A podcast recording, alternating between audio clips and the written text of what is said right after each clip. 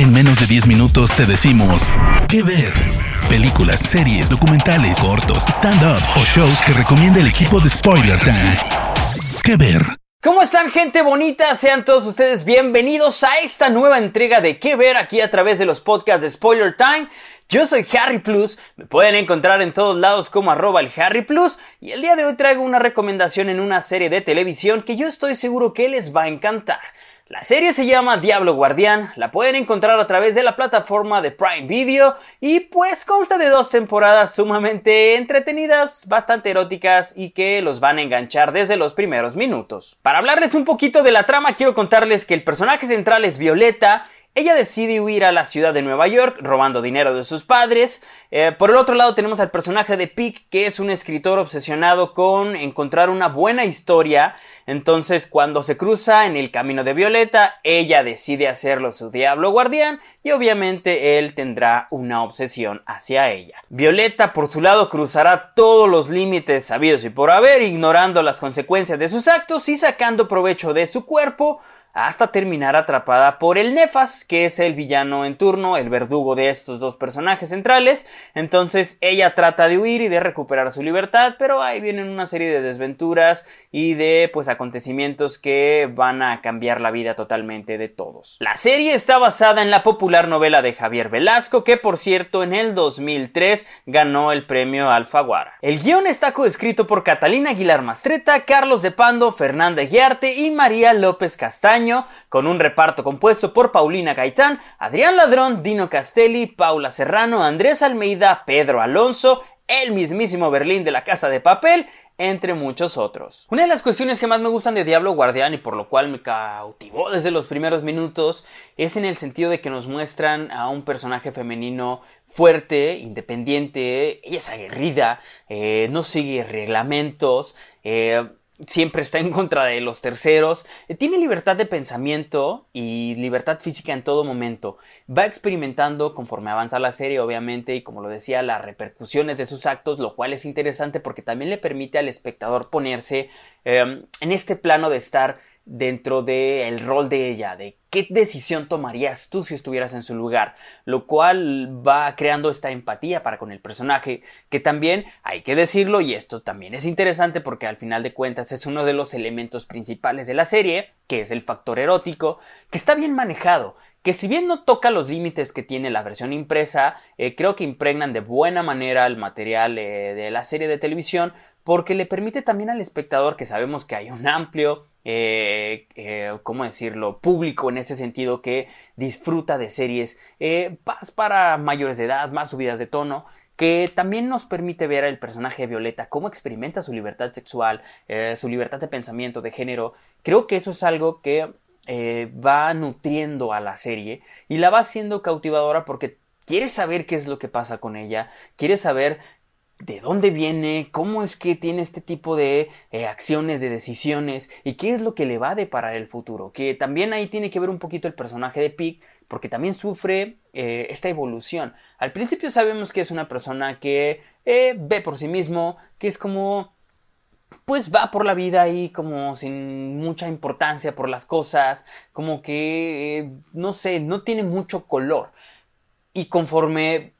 conoce a Violeta y se va encontrando con ella y tienen estos roces sexuales y este em, tipo de romance tóxico, por así decirlo, eh, también va cambiando porque él quiere estar a la par de ella y quiere ser una persona digna para que ella pueda estar con él. Aquí ya cambiamos también un poquito el rol en el sentido de que la mujer es la que se tiene que poner a la par del hombre. Aquí no. Aquí el hombre es el que tiene que estar a la altura de lo que ella representa, porque en todo momento ella está rompiendo sus límites y se va demostrando que puede más. Y eso es algo que Pig tiene que también hacer. Que también es interesante porque si bien el personaje el Nefas les pone trabas y les pone muchos bloqueos y paredes, eh, Violeta en todo momento tiene la libertad mental, que es algo que yo me refería en un sentido y por qué es importante porque si bien tiene que someterse a muchas de las cuestiones que el Nefas le pide, porque obviamente la tiene agarrada en el sentido que la, la, extorsiona, la manipula y demás cosas, ella en todo momento en su mente siempre está buscando la manera de poder encontrar esa libertad que tanto anhela, porque por algo se fue de su casa, por algo salió de México y por algo está en busca de este futuro. Entonces, esa libertad de mente que tiene no la, no la mantiene aprisionada. Creo que el personaje Violeta en ese sentido también es eh, interesante. Y en general la serie es fluida, es entretenida, te va atrapando y como son dos temporadas te la puedes aventar de manera rápida y te vas a quedar con esta sensación de que viste una serie que trata de cambiar la manera en la que se realizan eh, series de televisión en nuestro país, cambiando paradigmas con respecto a la sexualidad, a la identidad de género,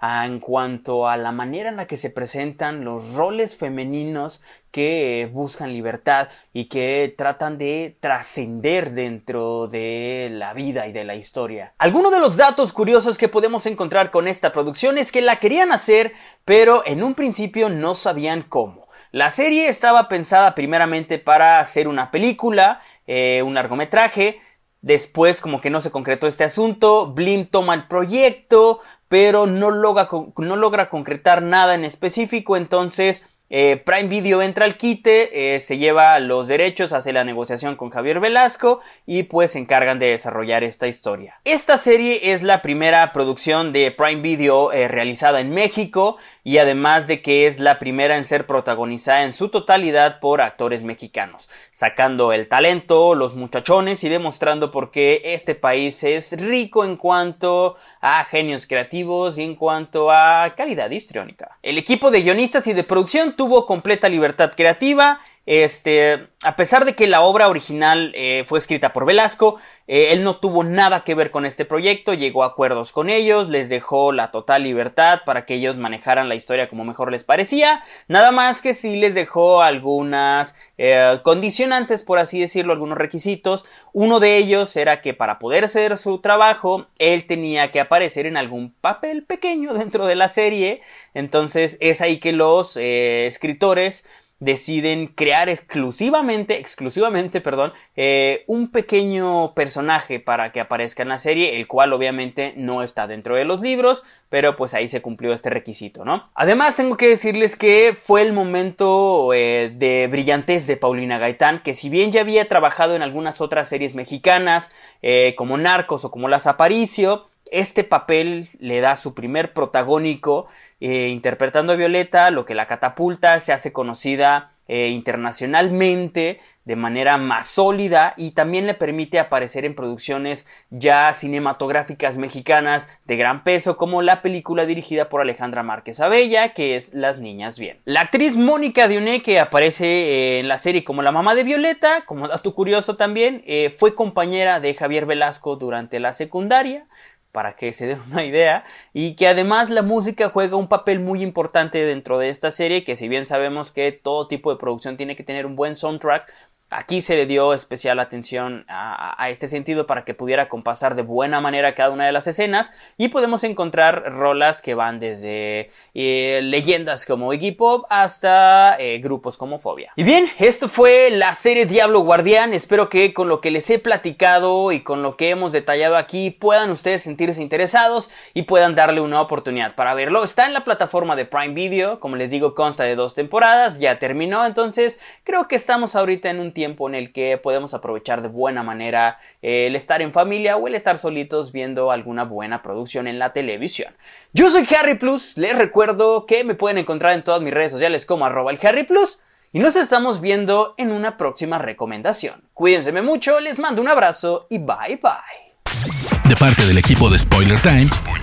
esperamos que te haya gustado esta recomendación. Nos escuchamos a la próxima. ¿Qué ver?